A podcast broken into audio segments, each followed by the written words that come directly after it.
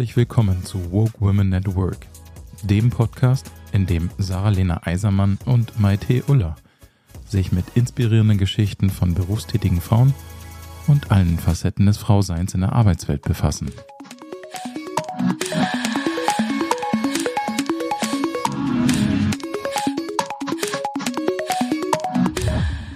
Herzlich willkommen, Katrin. Wir freuen uns total, dass du heute den Weg hier nicht so weit in den Podcast Hub äh, gefunden hast.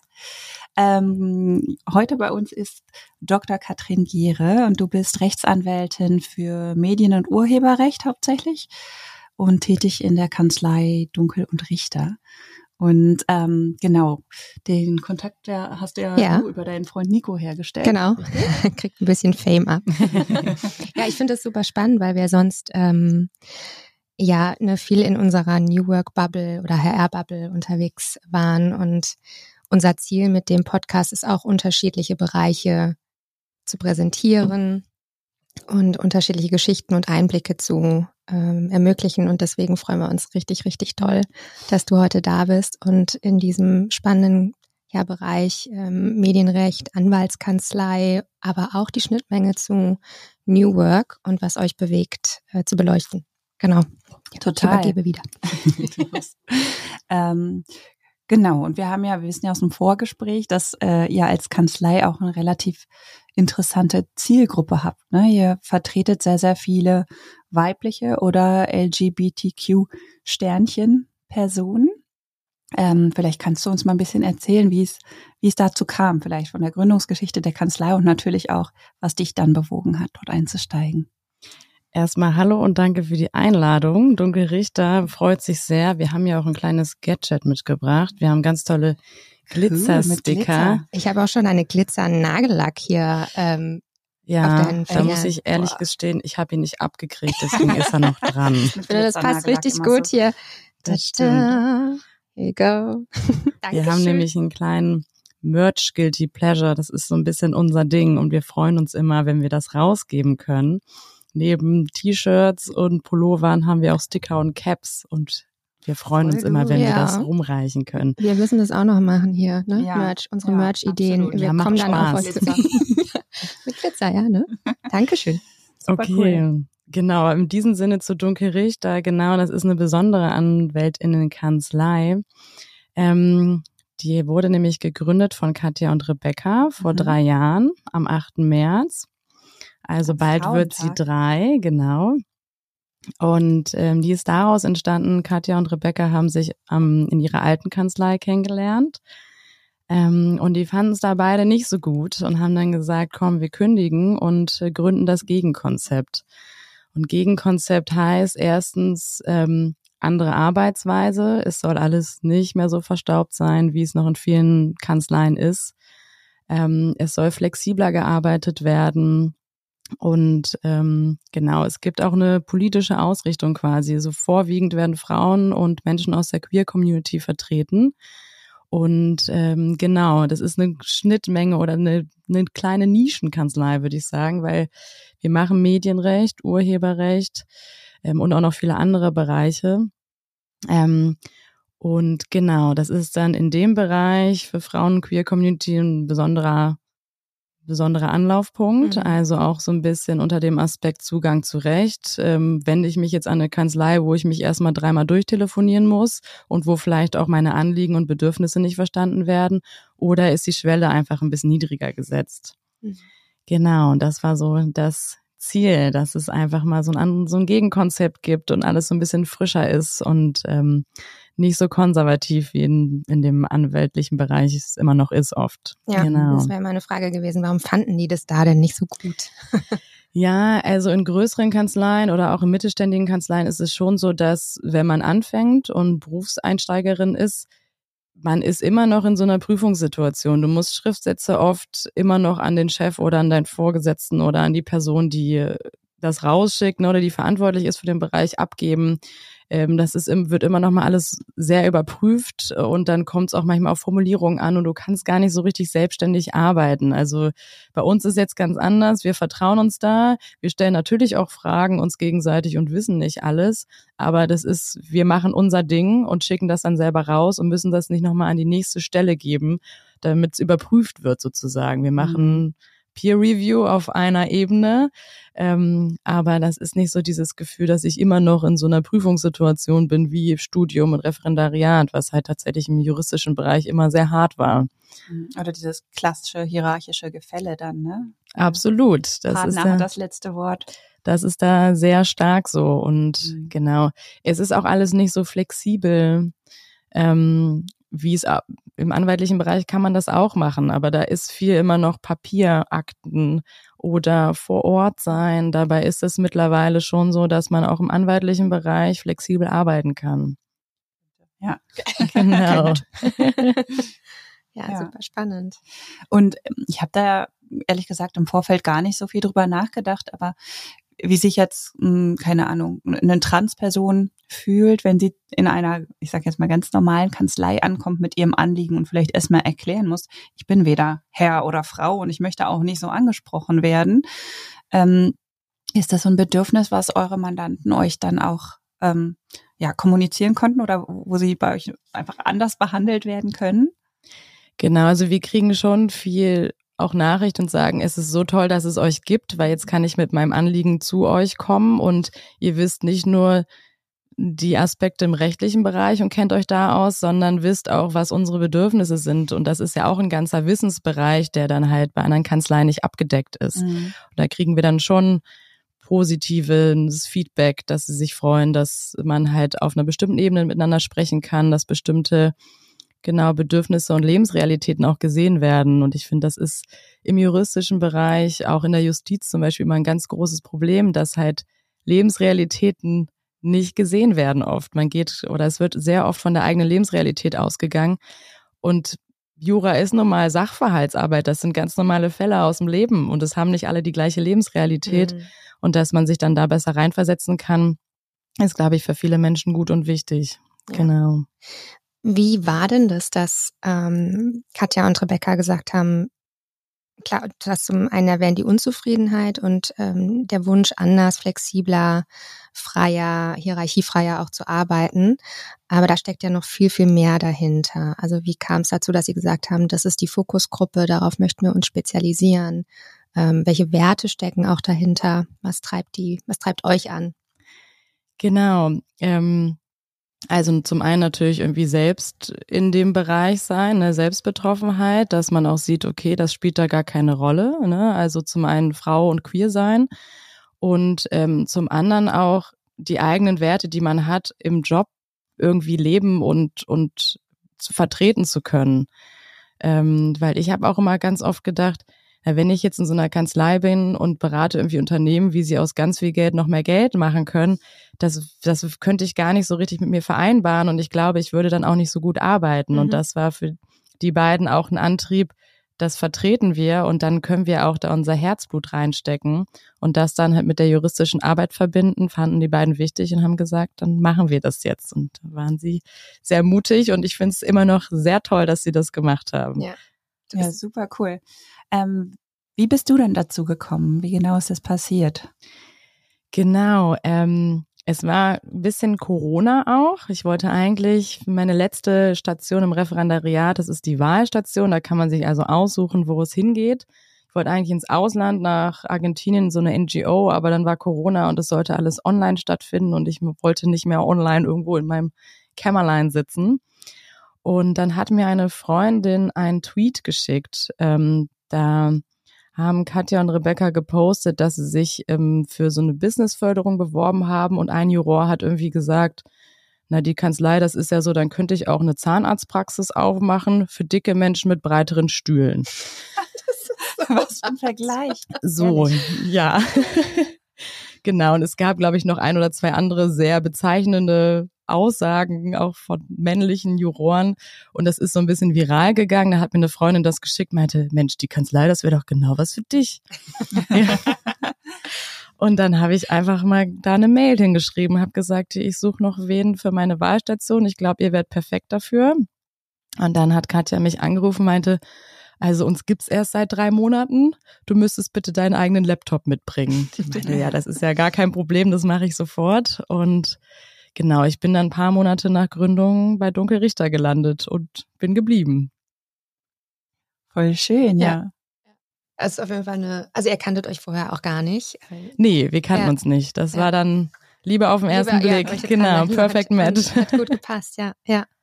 Und ähm, wie viele seid ihr jetzt gerade? Oder wie, wie groß seid ihr? Also 2021 haben die beiden gegründet. Du bist recht früh und schnell dazugestoßen, mit dem eigenen Laptop reinmarschiert ins Office. Gab es da schon ein Office?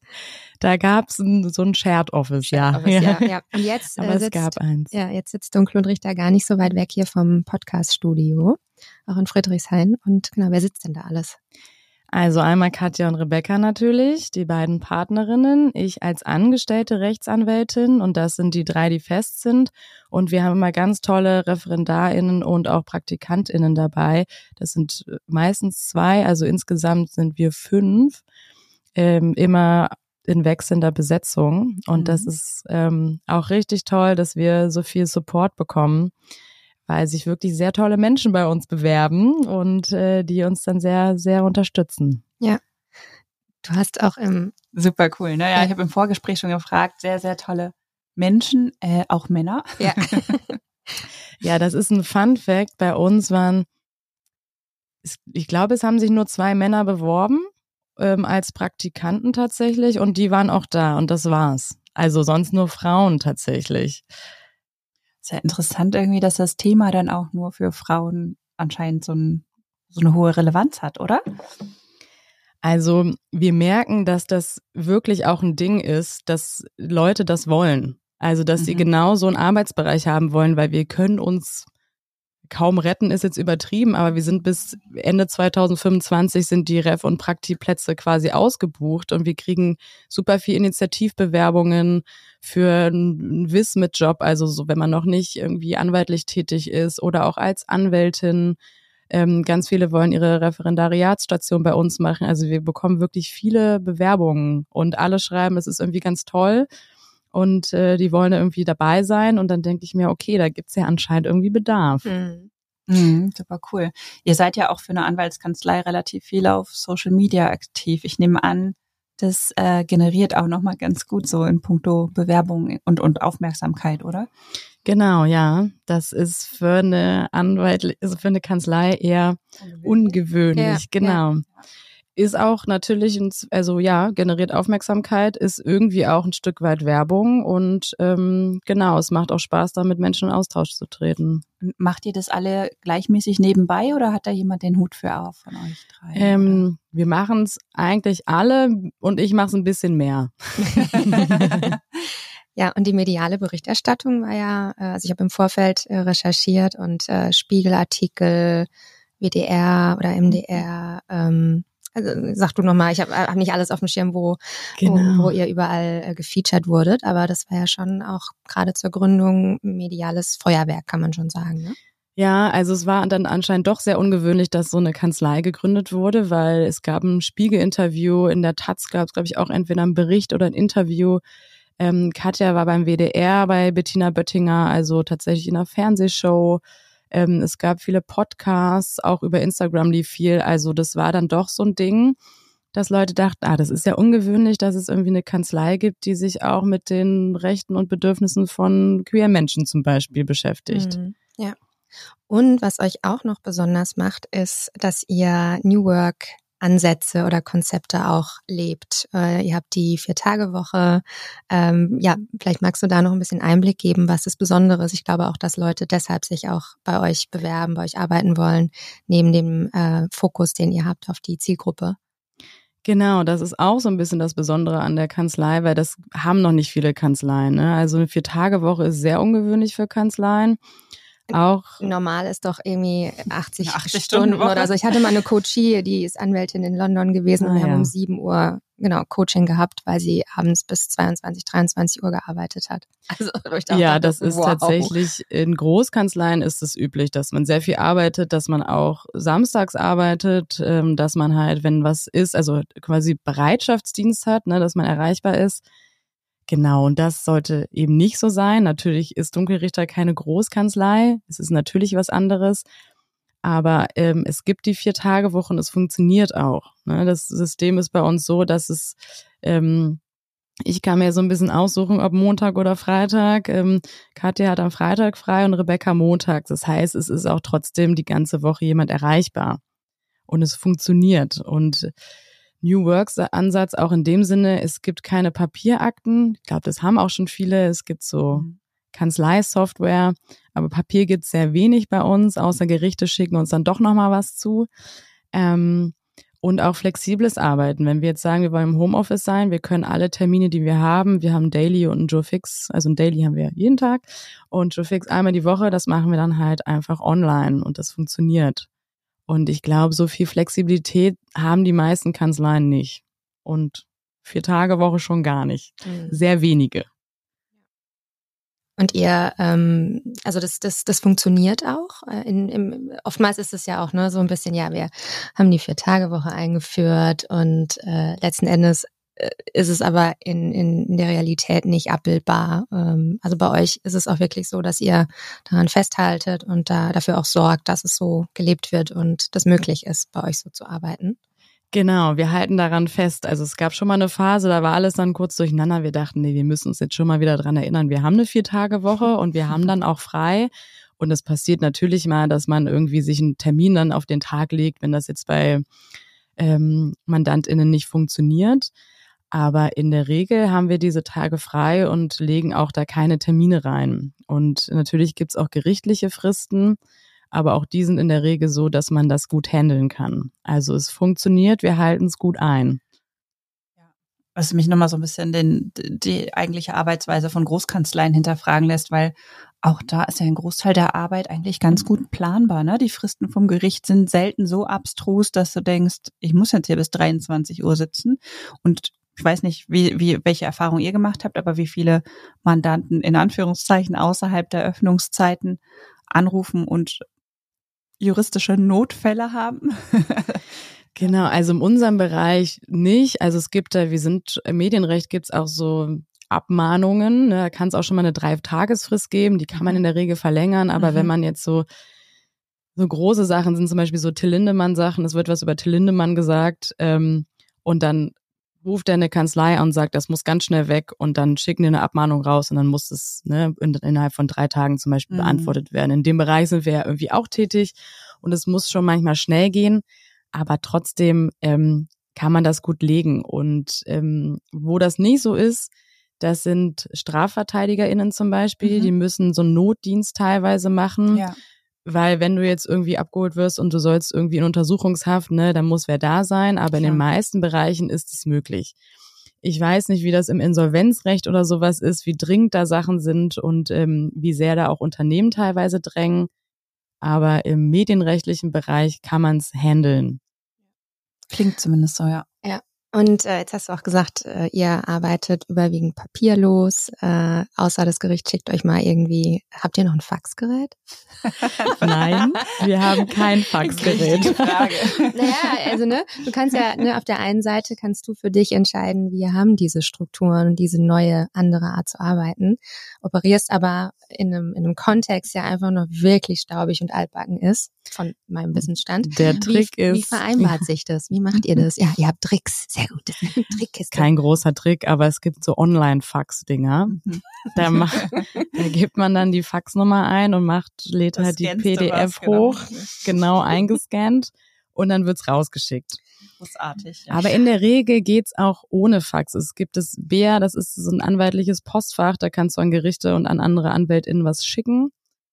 Oder man schickt's halt per Post los. Ja. Und manchmal, wenn es dann schnell gehen muss und äh, man irgendwie bei BEA die Person nicht findet, weil es manchmal irgendwie nicht so richtig funktioniert, dann macht man halt das mit diesem Online-Fax. Ja. Und jetzt mal losgelöst vom Fax, einfach auch so die, euer Mindset ist ja einfach auch ein ganz anderes. Aber ja, also klar habt ihr jetzt diese diesen Bereich des Medienrechts äh, stelle ich mir auf jeden Fall schnelllebiger, moderner vor, aber ne, ihr seid ja trotzdem in diesem, in der Anwaltschaft, wie du das nennst, im juristischen Bereich. Ähm, wie clasht es auch manchmal oder wie erlebst du das oder ihr? Also so einen richtigen Clash gibt's nicht. Wir regen uns manchmal auf, wenn was über Bär und nochmal per Post geschickt wird zum mhm. Beispiel. Ähm, was wir auch immer so ein bisschen starr finden, ist, wenn wir dann sehr geehrte Frau Kollegin, ne, Richter oder Dunkel, das sind manchmal so Gegebenheiten in der Anwaltschaft, da denken wir, hm, ja, muss irgendwie nicht mehr sein. Aber trotzdem müssen wir uns ja irgendwie an diese Arbeitsweise halten. Ne? Also es werden Schriftsätze ausgetauscht. Ähm, Kannst du nicht schreiben, hallo Dieter.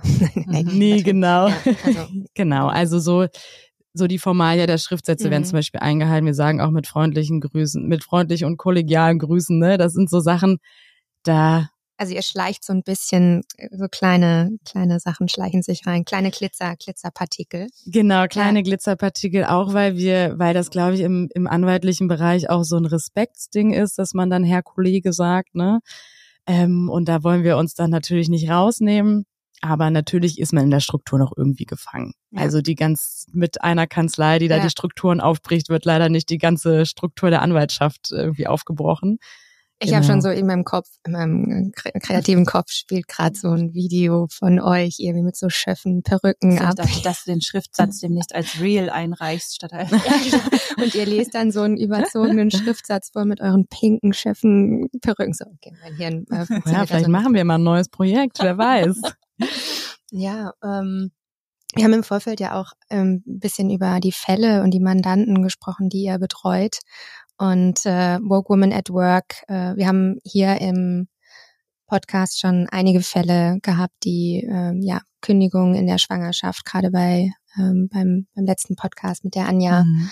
Ähm, was hatten wir noch an äh, Vereinbarkeit? Äh, ja, so, also MeToo-Fälle gibt es, ja. glaube ich, auch immer mal wieder. Oder so, ja, Themen, ne? Geht von, von Harassment bis zu hm, ist das noch einfach äh, einfach Ungelenk ja, oder ist ja, das ja. schon? Oder zwischen, also ne, oftmals landen ja auch die ganz krassen Sachen dann doch nicht im Podcast, obwohl wir uns das wünschen würden, mhm. aber äh, jetzt wirklich Sprüche von Männern an, also wirklich, wo es wo es also so massiv unter die Gürtellinie geht. Und ähm, ja, was gibt's da für Fälle, die ihr betreut? Ah, es gibt viele Fälle. Also genau das erste, was ihr gesagt habt, auch so Kündigung aufgrund von Schwangerschaft, haben wir gerade auch was, ist eine Großkanzlei involviert, ist also überall präsent, ne? Immer noch, ja.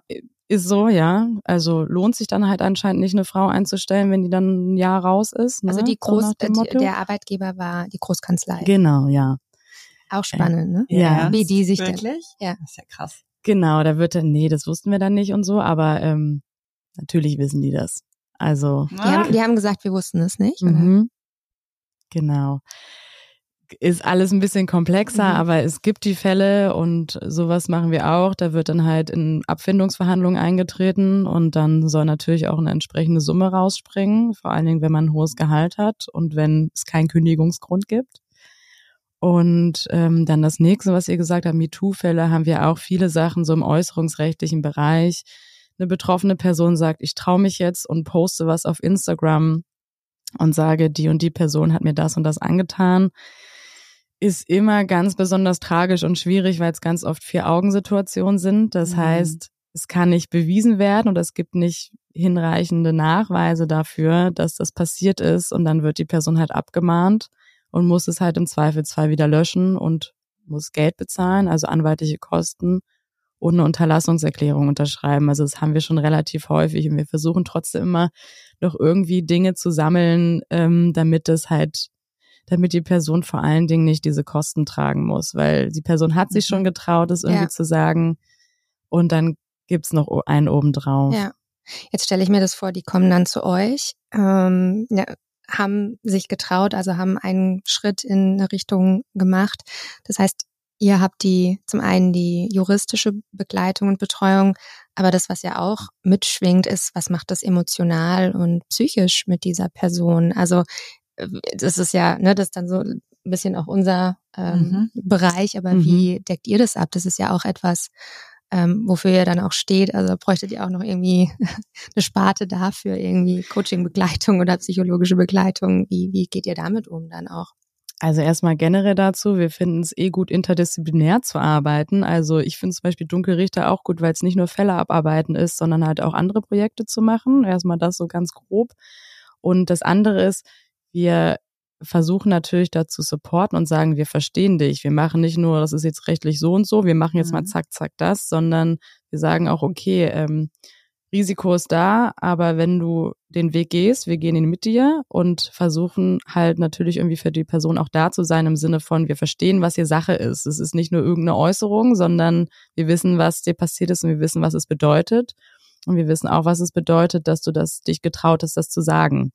Und das ist dann halt unser Ansatz, dass wir da einfach auch als Support da sind, als rechtlicher Support tatsächlich, aber mit dem Verständnis für die Situation. Hm. Mhm. Was würdest du denn einer Person raten, die sowas jetzt noch nicht auf Social Media gepostet hat, aber ähm, genau, also so eine Situation erlebt hat ähm, und lass es eine Vier-Augen-Situation gewesen sein, an wen sie sich vielleicht besser wenden kann, als es irgendwie auf äh, in irgendeiner Story zu teilen oder so und dann eine Abmahnung zu bekommen. Genau, das ist erstmal, will ich sagen, post es nicht sofort. Da ist die rechtliche Lage leider nicht so gut, wenn es eine Vier-Augen-Situation ist versuchen sich zu trauen, es anzuzeigen tatsächlich, einfach damit die Fälle auch registriert sind. Ne? Also ist, ich meine, Statistiken gibt's ganz viele, aber ganz viele trauen sich auch gar nicht, das anzuzeigen und dann sind die irgendwie nicht in den Statistiken drin. Und ähm, sich auch an andere Stellen zu wenden, die da auch nochmal auf einer anderen Ebene beraten können. Also Weißer Ring zum Beispiel. Und die haben auch nochmal mhm. ganz andere Mittel, ähm, damit sich die betroffene Person irgendwie bestärkt fühlt und auch vor allen Dingen das gemeinsam machen, auch das mit der Anzeige und so. Das ist ja kein schöner Weg. Man muss dahin, man muss das alles nochmal erzählen. Äh, das dauert alles ein bisschen. Es kann sein, dass es eingestellt wird, ähm, aber es trotzdem probieren, weil dann muss auch die Gegenseite, also in dem Fall vermeintlicher Täter, Täterin, ähm, angehört werden. So, sich da Support suchen und sich trauen. Mhm. Okay. Ich bin ja auch viel auf Social Media unterwegs, äh, folge euch auch. Also auch ein Aufruf. Dunkelrichter teilt immer spannende äh, Sachen. Aka Katrin. oh, oh, jetzt wisst ihr das. äh, und äh, da gibt es ja einige Influencerinnen, die extrem viel Hate Speech ausgesetzt sind, dadurch, dass sie sich trauen, sehr viel Persönlichkeit zeigen. Genau, die Betroffenheit, die, ähm, es draußen im Netz gibt, mit der ihr arbeitet, die ihr rechtlich betreut, das ist ja auch etwas, ihr beschäftigt euch mit diesen schweren Fällen, mit diesen Themen und ähm, ihr habt eine große Identifikation dadurch, ne? also durch die Gründung. Wie geht ihr denn für euch damit um, äh, wenn ihr ähm, ja die ganzen Themen zu dem, was was was hier passiert äh, auf der Welt, Abtreibungsgesetz in den USA, ähm, ja also MeToo-Bewegung vor vor einigen Jahren, ähm, jetzt Till Lindemann die die Vorwürfe sexualisierte Gewalt an Frauen, ähm, ja AfD, also alles was einfach so über uns reinbrasselt. Äh, wie geht ihr damit um? Was ist da euer euer Ansatz und dass ihr auch gesund bleibt und ja. Genau, also das sind alles Themen, die natürlich dann auch bei der Kanzlei eine Rolle spielen. Mhm. Und wir reden ganz viel drüber. Also wir können, glaube ich, sehr froh darüber sein, dass wir nicht alleine sind und nicht irgendwie alleine ähm, anwaltlich tätig sind. Ähm, das sind Dinge, über die reden wir jeden Tag. Ähm, und das ist, glaube ich, auch so ein bisschen das Ventil, was wir haben, dass wir Personen haben, mit denen wir drüber reden können. Um, Dinge, die uns beschäftigen, Dinge, die die Kanzlei betreffen, wie geht man mit bestimmten Mandaten um und all diese Dinge. Also wir haben uns einen ganz guten Raum geschaffen, in dem wir halt auch ehrlich drüber reden können, auch sagen können, wie es uns geht und so weiter. Auch so ein, würde ich sagen, New Work Ansatz, wo man sagt, es gibt einfach einen Space und du musst es nicht zurückhalten und zu Hause alles rauslassen, sondern es gibt dafür halt einen Raum, genau. Mhm. Mhm. Was war denn für dich so der krasseste oder bewegendste Fall, den du mal begleiten durftest? Jetzt muss ich mal ganz kurz nachdenken. Also das sind eigentlich schon auch immer diese MeToo und Hate Speech Fälle, wo mhm. man halt auch keine Handhabe hat. Ich kann glaube ich gar keinen ganz genau benennen, aber wenn auf einen ganz ganz viele Kommentare einprasseln, die einfach herabwürdigend sind, die beleidigend sind und man hat nichts in der Hand, weil zum Beispiel die Personen, die diese Kommentare abgingen, anonym sind, immer so ein Social-Media-Phänomen. Man kann kaum was machen, wenn man nicht weiß, wer die Personen sind und wenn sich die Plattform herausnimmt, genau. Ähm, das sind immer diese Sachen, man, die Leute trauen sich zu einer Kanzlei zu gehen, sagen, komm, ich mache jetzt was und am Ende hadert es daran, dass die Leute anonym sind und sie haben keine Chance. Oder auch ähm, Revenge-Porn-Sachen, ne? Also Dinge, zum Beispiel, du warst in einer Partnerschaft und dein Ex-Freund hat irgendwie ein Nacktfoto von dir gemacht, irgendwie was da mal passiert. Und dann gab's die Trennung und der lädt es zum Beispiel auf eine Porno-Plattform hoch. So, da hast du. Solche Fälle kommen bei euch an, krass. Kommen auch bei uns mhm. an, genau. Ähm, und das Problem ist, diese Plattformen sitzen irgendwie Malta, Panama und man kommt an die einfach nicht ran. Und es wird auch alles auf Google überspielt und so weiter. Also es ist dann überall zu finden. Man muss dann halt versuchen, irgendwie an Google ranzukommen. Aber das sind halt so einzelne Schicksale, wo man so wenig in der Hand hat. Und das ist, glaube ich, das, was immer am tragischsten ist. Mhm. Und die trauen sich schon was zu machen und trotzdem reicht es nicht, weil das Internet da einfach zu gefährlich ist teilweise oder sich die Leute genau da aus der Verantwortung ziehen. Einmal die, die die Kommentare schreiben zum Beispiel oder die, die Plattformen hosten und genau, okay, jetzt hast du ähm, Hate Speech und Revenge Porn erwähnt. Hattet ihr auch mal Fälle von ähm, Cyberstalking oder sowas durch, ja, vielleicht auch Ex-Partner? Ja, hatten wir auch und auch schwierig, wenn man weiß, wer es ist, ist es immer ganz gut. Da kann man nochmal versuchen, irgendwie genug Nachweise zu sammeln und irgendwie eine Abmahnung zu schicken, wenn man da auch nicht weiß, wer es ist. Da haben wir auch einen Fall, der geht ewig schon. Ähm, die Person hat eine Vermutung, wer es ist. Es wird irgendwie, die ist auch Unternehmerin. Es wird irgendwie alles zerhauen im Internet. Es werden irgendwie Fake-Seiten von ihm unter, Unternehmen immer wieder ge, ähm, geleakt quasi oder released und dann ist irgendwie ihr Unternehmen da fünfmal aufgeführt und Bewertungen werden ganz komisch geschrieben. Also es ist wirklich Cyberstalking und sie weiß einfach nicht, wer es ist und ähm, ja, dadurch auch irgendwie existenzbedrohend. Total. Genau. Ich habe eine Frage an euch beide, also an dich, Maite, als mhm. HR-Professional ähm, und an dich. Äh, ich habe letztens äh, mit einer äh, Bekannten gesprochen, die jetzt gekündigt hat, eine neue Stelle anfängt, äh, die Kündigung sie aber so mitgenommen hat unter anderem, weil sie ähm, ja sexual, sexual harassment erfahren hat und das aber nicht öffentlich gemacht hat. Das war die Führungskraft, also auch eine sehr nahe Führungskraft, eine ältere Führungskraft, die eher so ein bisschen in ihrer Wahrnehmung so einen väterlichen Approach eingenommen hat und der hat es total anders wahrgenommen. Und ähm, das ist richtig ausgeartet äh, und sie hat es aber nicht angezeigt, weil es auch so feingliedrig war und sich dann auch erst in, in dem Extremfall auch so geäußert hat, dass er einfach eine komplett verschobene Wahrnehmung hatte.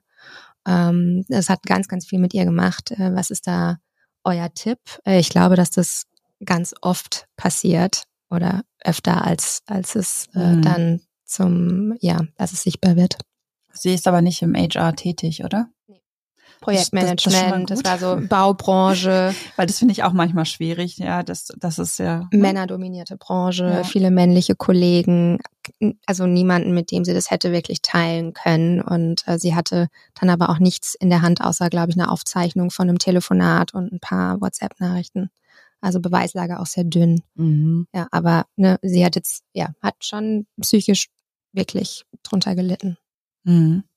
Genau, also solange man im Unternehmen ist, würde ich immer raten, äh, an eine Stelle im Unternehmen zu eskalieren. Ne? Also irgendwie eine Anti-Harassment Policy sollte jeder Arbeitgeber mittlerweile haben. Die Notwendigkeit ist auf jeden Fall da, weil sowas kann passieren und dann brauchst du eine Stelle, an die du dich wenden kannst. Und die muss möglichst neutral sein. Klar, wenn es in, innerhalb des HR-Departments oder der, der Abteilung klappt, super, wenn es da Vertrauenspersonen gibt, die auch geschult sind, damit umzugehen. Ähm, und falls es dem nicht so ist, auch, auch extern gucken, was es für Beratungs- und Hilfsangebote gibt als erstes. Wäre so mein Approach. Genau, also immer irgendwo melden, wo es geht und vor allen Dingen so aus der rechtlichen Perspektive Nachweise sammeln. So, das ist wahrscheinlich sexuelle Belästigung gewesen und jetzt muss man das im rechtlichen ein bisschen auseinanderhalten, ob es im strafrechtlichen Sinne ist oder nach dem allgemeinen Gleichbehandlungsgesetz. Mhm. Strafrechtlich ist es meistens ein bisschen schwieriger, weil die Hürde höher ist und es körperlich, körperlich sein muss. Beim allgemeinen Gleichbehandlungsgesetz ist es schon mit so anzüglichen Nachrichten, anzüglichen Sprüchen, Catcalling und sowas. Und da ist es egal, ob der Chef oder die Führungsposition das nicht so wahrgenommen hat. Es kommt auf die Wahrnehmung der betroffenen Person an. Mhm. Und das allgemeine Gleichbehandlungsgesetz hat Instrumente dafür, wie man auch Entschädigungen verlangen kann. Es gibt ähm, Schadensersatzentschädigungsansprüche, die haben allerdings eine Frist, ne, zwei Monate nach Kenntnisnahme. Ähm, da muss man relativ schnell handeln und ähm, Genau, das sind so Möglichkeiten und es ist natürlich schwierig, dass es genau so eine männerdominierte Branche ist oder halt das auch das Unternehmen, weil dann gibt's eben nicht diesen Space und wahrscheinlich auch nicht, äh, wie du gesagt hast, irgendwelche Anlaufstellen. Mhm. Und was wir immer raten ist, so viel wie möglich Nachweise sammeln, also auch Tagebuch führen und sagen, wenn das jetzt mündlich war, alles haargenau aufschreiben, ähm, um irgendwie Nachweise zu haben, weil so kann man auch ähm, die Instrumente des allgemeinen Gleichbehandlungsgesetzes nutzen. Da gibt es nämlich auch so eine Beweiserleichterung. Es muss kein Vollbeweis da sein, sondern es reichen Indizien, mhm. also irgendwie Hinweise darauf, dass eine Diskriminierung oder sexuelle Belästigung stattfindet. Und genau, da ist sowas wie Tagebuch führen, sich vielleicht auch irgendwie trotzdem eine vertraute Person im Unternehmen suchen, ähm, wie ZeugInnen finden. Das sind so die Sachen, die man als erstes machen sollte. Mhm. Danke. Ich glaube, sind wichtige Tipps auch an der Stelle für eventuell Total. Betroffene. Genau. Ähm, ja, wir haben ja vorhin schon mal drüber gesprochen. Unterstützt ihr auch Unternehmen manchmal bei der Einrichtung von solchen Anlaufstellen oder, oder Umsetzung von diesen ganzen Policies? Äh, Whistleblowing war ja auch so ein Stichwort, was letztes Jahr nochmal für Schlagzeilen gesorgt hat. Ähm, ja, tatsächlich. Also wir machen Workshops, die explizit, ähm, da geht es explizit um die Umsetzung des allgemeinen Gleichbehandlungsgesetzes im Unternehmen. Also erstmal dem Unternehmen oder der Arbeitgeberinnenseite sagen, so, ihr habt auch Pflichten nach diesem Gesetz. Ähm, wisst ihr das überhaupt? Ne? Und alle Pflichten irgendwie erstmal erklären und so weiter. Erklären, was ist Diskriminierung nach dem allgemeinen Gleichbehandlungsgesetz? Da gibt's ja bestimmte Voraussetzungen und dann, wie setze ich dieses Verfahren effektiv um? Also nicht nur nach den rechtlichen Pflichten, sondern auch, was brauche ich überhaupt? Wie ist es gut gemacht? Wie ist es nicht so gut gemacht? Und wie Best Practice Beispiele geben und auf was muss man, muss man achten? Und genau, da machen wir so Workshops. Wie sieht dann so ein Workshop bei euch aus? Also wie, wenn ich jetzt ein Unternehmen bin und äh, vor der Frage stehe, also ja, wie gehe ich denn damit um? Wie setze ich das? Ich habe mich vielleicht noch gar nicht mit dem Thema beschäftigt. Und äh, Diversity, Equity, Inclusion, großes Thema. Stimmt, da passiert ja was in der Welt, da muss ich was machen. Und dann habe ich irgendwie von Dunkel und Richter erfahren und denke, ja, die sind sympathisch. Das möchte ich mit denen machen. Wie sieht es aus? Genau, also die Personen hören dann vielleicht von uns und wenden sich an uns und dann schauen wir erstmal, was sie genau brauchen, auf welchem Stand die überhaupt sind und dann passen wir den Workshop dann dementsprechend an den, wir machen den manchmal online, manchmal auch im Unternehmen oder so. Ähm, genau, da besprechen wir erstmal so grob, was gewollt ist, was ist schon da an Wissen und woran sollen wir besonders feilen und dann gibt's den Workshop. Mhm. Ja, super cool. Ihr seid ja jetzt als Kanzlei äh, total divers unterwegs, ne? Ähm, und jetzt haben wir eben schon von Sarah gehört, ja, da gibt's so Unternehmen und hauptsächlich Männer dominiert etc. Ähm, ihr habt bestimmt auch schon mal die Erfahrung gemacht, dass es gar nicht so einfach ist, in, in Großkanzleien oder in anderen äh, Arbeitsbereichen so dieses Thema einfließen zu lassen, ohne dass es irgendwie ja äh, von der Gegenseite so als als offensiv wahrgenommen wird. Habt ihr einen Tipp, wie man ähm, Diversity pushen kann so in männlich dominierten Umfelden, Umfeldern? Oh je, also Tipp ist auf jeden Fall immer ein gutes Netzwerk haben, nicht alleine sein. Ich glaube, wenn man jetzt als einzelne Anwältin in der Großkanzlei da versucht, was durchzudrücken, ist schwierig. Ähm, irgendwelche Peer Groups bilden. Ähm, ich glaube, alleine ist man immer nicht so gut dran, in der Gruppe immer besser. Mhm. Ansonsten tatsächlich kein Tipp, weil wir das ja in unserer Bubble, unserem Space machen und nicht von innen heraus. Ähm, aber ich kenne auch Kanzleien, die haben mittlerweile sowas wie Diversity AGs, ähm, wo sich auch regelmäßig getroffen wird, um irgendwie aus einer Arbeitsgruppe heraus das besser in die Kanzlei ähm, reinfließen zu lassen. Das gibt es, genau. Also Ja. Gruppen bilden, auch irgendwie ExpertInnen suchen und dann mit mehreren Personen vielleicht auch an die Chefetage herantreten, um da ein bisschen was voranzubringen. Hm. Voll gut. Ja, ich habe mal, sorry, Ja. ich habe mal die Erfahrung gemacht, äh, als ich das probiert habe, dass die Chefetage dann ganz schnell argumentiert hat, ja, Diversity ist ja total wichtig, aber kulturelle Diversity ist viel wichtiger als Gender Diversity. Okay, ähm, gab es da eine Begründung zu? Oder? Ja, nämlich wenn zwei Menschen mit unterschiedlichem Background in, in Indien und, und Deutschland aufgewachsen sind, sind die Unterschiede zwischen denen ja viel deutlicher, als wenn du jetzt, keine Ahnung, Mann und Frau beide an der Uni Bamberg studiert haben. Da musste ich erstmal drüber nachdenken, wusste nicht so richtig, was ich dem entgegensetzen sollte. Und ich gedacht, das, ja, nur da, weil das eine gut ist, heißt ja nicht, dass das andere nicht auch relevant Wichtig ist. ist, Aber Ja, vor allen Dingen merkt man dann ja wieder, dass die eine Lebensrealität gar nicht richtig wahrgenommen wurde. Da wird ja aus seiner Perspektive wahrscheinlich gesehen, so ja, okay, was ist denn jetzt hier für ein Unterschied? Ich habe gar keine Ahnung. War Ja, sie ein Mann? keine war Ahnung. War die Führungskraft ein Mann? Ja. Bin ich jetzt einfach mal von ausgegangen. ähm, zu Schulworkshop schicken. Awareness immer gut. Ich äh, hatte ein Gespräch in Thailand auf einer Insel mit einem, nenne ich das Unternehmen, ja, Unternehmen, äh, PwC-Berater. Ähm, und natürlich, die kritische Sarah natürlich gleich geboren, immer ja, äh, es ging irgendwie um, irgendwie sind wir auf die Themen Diversity oder Coaching. Ja, was machst du? Ich bin Coach und mache Trainings. mhm. Und äh, ja, ja, so Diversity-Trainings haben die bei uns auch eingeführt. Aber ich muss ganz ehrlich sagen, also so viel haben die mir jetzt nicht gebracht. Also Mhm. Anti-Bias-Trainings. Da meinte ja Max mal erzählen, wie die dann aussehen. Und äh, PBC, nicht, war nicht PBC, es war BCG. Na, Ja, sorry. egal, beide groß genug. ja. Und äh, die haben dann irgendwie äh, solche criti Critical Incidents in Form von ähm, ja, Multiple-Choice-Antworten. Äh, hier, diese Situation passiert am Arbeitsplatz. Und da haben die die Antworten vorgegeben. Also so, so ja, so ein bisschen so So, Baby-Antworten. wie, Mhm. wie reagierst du Wie oder reagierst was? Ich, du? Ich, ich schau weg. Genau, ich schau weg, ich gehe, ich beschimpfe die Person, also wirklich so überzogen. Mhm.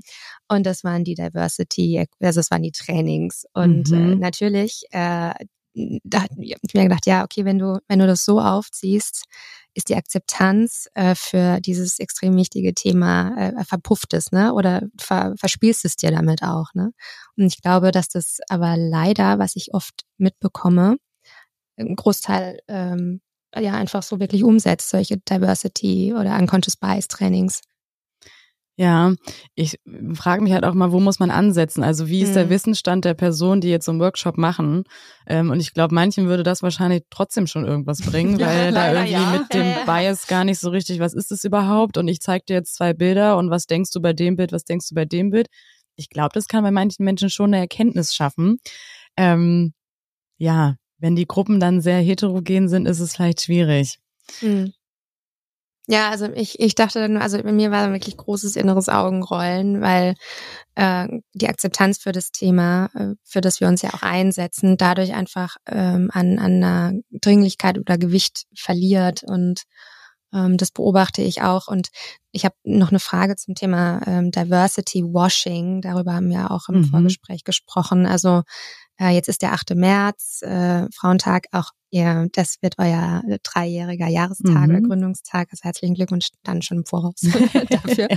Mm, Aber jetzt war ja auch die der Pride Month und das wird ne, LinkedIn ist dann voll. Ja, es findet ja alles hier schön, dass ihr das macht mit den Reg- Regenbogen. Ne, die diese Diskussion kennt man. Aber ähm, hast du da Ideen oder habt ihr Ideen, wie wie man dieses Thema ähm, ja authentisch und wirklich Mhm. also was ist dafür? Vielleicht hast du da noch mal was aus der Trickkiste oder Ideen. ne? Ja, man weiß ja, also es ist schon sehr auffällig, dass im Pride Month dann auf einmal alles ganz regenbogenfarbig ist und alle Unternehmen auf einmal was dazu zu sagen haben. Und das auch uns auch schon aufgefallen nach Gespräch mit uns ist auf einmal sowas aufgeploppt bei LinkedIn. Wir dachten, das ist irgendwie schön, ähm, dass die Themen angenommen werden. Aber wir hoffen einfach, dass das nicht nur nach außen drin, ne, dass es auch innen tatsächlich passiert und nicht nur irgendwie, es ist uns wichtig, dass wir jetzt eine Regenbogensocke tragen. Ähm, und es ist, und wenn ich eine Tochter hätte, dann wäre das irgendwie so und so, sondern dass da halt auch von innen was passiert. Man sieht es nicht immer, aber bei ganz vielen haben wir das Gefühl, es ist mittlerweile wichtig und auch ein Marketing-Tool, mhm. sowas ähm, zu machen und damit nach außen zu treten. Ähm, aber ich bin mir sicher, dass auch ganz viele nur damit nach außen treten, sagen, es ist mir wichtig, die Rechte dieser Menschen sind mir wichtig und irgendwie in der Struktur innerhalb passiert wenig. Mhm. Und ich finde, das ist dann eigentlich das Authentische, was passieren sollte, nämlich Strukturen aufzubrechen, irgendwie auch tatsächlich Workshops zu machen oder irgendwelche Maßnahmen zu bilden, ähm, dass das verändert wird und nicht nur nach außen sagen, no, ich bin auch irgendwie dafür und ich poste jetzt ein Regenbogen-Emoji. Ja, ja. ja, ich finde, das wird oft auch ausgenutzt oder ich beobachte das, äh, gestern war wieder dieses 100-Frauen-Event äh, also ich habe gelernt, dass es sehr teuer ist, da eine Karte zu bekommen. Also du kaufst dich auch ein und ich meine, es ist medial sehr stark äh, präsent mhm. und da sind ja schon namhafte, also Schauspielerinnen, ähm, also aus Ikleas, ne, kann man auch sagen divers, aber letzten Endes sind es schon so ein bisschen also mein Eindruck ist sehr ähm, elitär. Wollte ich auch gerade sagen, ja, ja eher elitär, ja. Sehr elitär und es gibt auch so eine elitäre Gründerinnen-Bubble hier in Berlin, die mhm. setzen sich natürlich auch für Feminismus ein. Mhm. Und dann denke ich mir aber auch, what the fuck? Also wie feministisch ist das wirklich in meinem Verständnis von Feminismus und für was, also für was ich stehe und ja. finde ich da auch eine, eine Identifikation. Ähm, wie, ja, wie seht ihr das? Ich bin aber auch saukritisch. ich, finde, ich, ich finde, die haben alle ihre Daseinsberechtigung. Ich finde das toll, dass es das gibt. Ja, äh, dann, ja, nee, ich, ich meine es ernst. Aber dann wieder, ich, ich arbeite in männerdominierten Bereichen und ich habe da andere Probleme. Ich habe Probleme, ähm, bei ehemaligen Arbeitgebern überhaupt erstmal Awareness zu schaffen, ne, das Verständnis, so, hä, was bedeutet das, was hat es mit mir zu tun, warum, ich muss doch nicht dafür sein. Und auch ähm, Ängste abzubauen. Ich hatte mal einen Chef, wir hatten eine ganz, ganz tolle Bewerberin, super viel Erfahrung in der Branche, ähm, schon ein bisschen älter, wo wir gesagt haben, krass, dass die jetzt mit, ich weiß nicht, Mitte 50 nochmal so durchstartet ganz, ganz toll. Dann kam der zu mir und hat gesagt, du, ich habe die gegoogelt. Die ist Vorsitzende von einem Feminismusverein, die können wir nicht einstellen. Und dachte, hä? Jetzt erst recht, natürlich stellen wir die ein. Was glaubst denn du? Das ist doch nichts Schlechtes. Ich bin auch eine Feministin, weißt du doch. Nö, wusste nicht. Aber, äh, aber ne, solche, solche Vorurteile einfach aufzubrechen. Habt ihr sie eingestellt? Ja, wir haben sie eingestellt. Ja, sehr, sehr, gut. gut. ja, hast du, hast, sorry, hast du ihn gefragt, ähm, ich habe den so, Fachbereich die gefragt, die fanden die gut und nee, äh, ihn, also woher die hm? Angst kam oder ja, ich habe ja schon, ne, aber so richtig betiteln kann man es dann glaube ich auch nicht. Es mhm, ist so vielleicht auch so ein etwas antiquiertes Konzept und, mhm. und was man gar nicht so richtig ja. benennen kann. Ja, sorry, mhm. Katrin.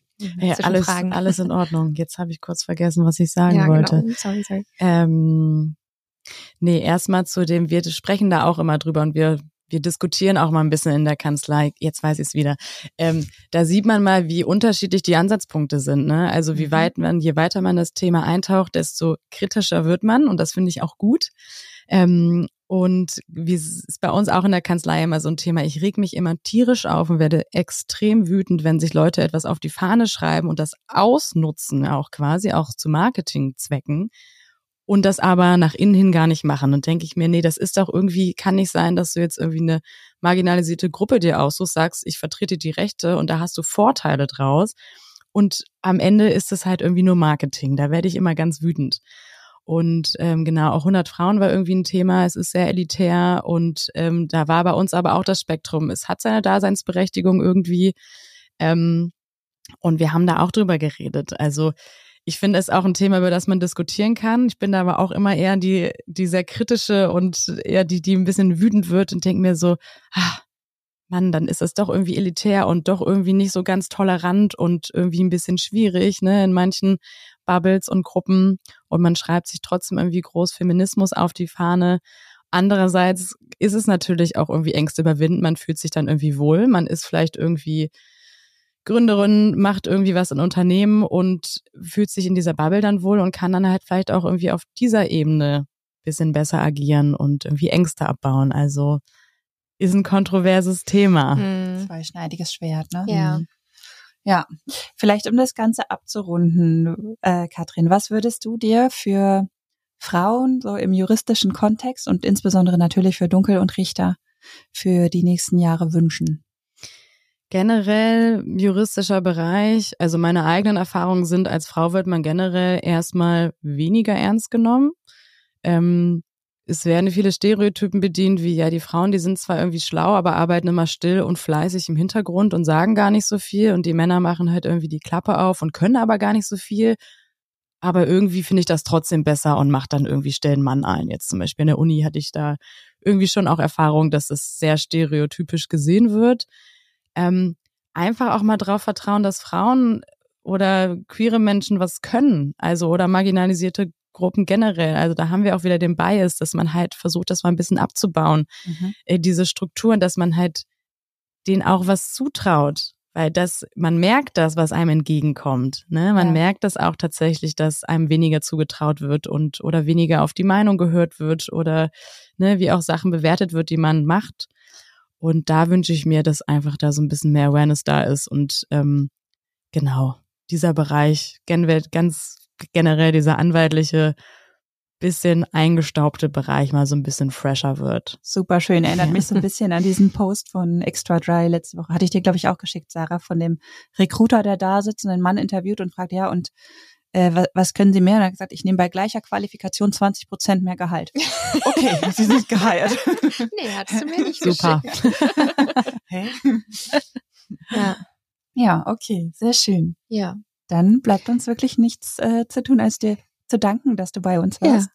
Und euch ganz, ganz viel Erfolg zu wünschen und natürlich ähm, einen wunderschönen dritten Jahrestag am 8. März. Ähm, wir denken dann an euch und äh, stoßen auf euch an. Wunderbar, vielen Dank für die Einladung. Ja, schön, dass du da warst. Ich fand es super wertvoll und eine ganz spannende, tolle Folge mit dir. Also Dankeschön und alles Gute für euch. Gleichfalls.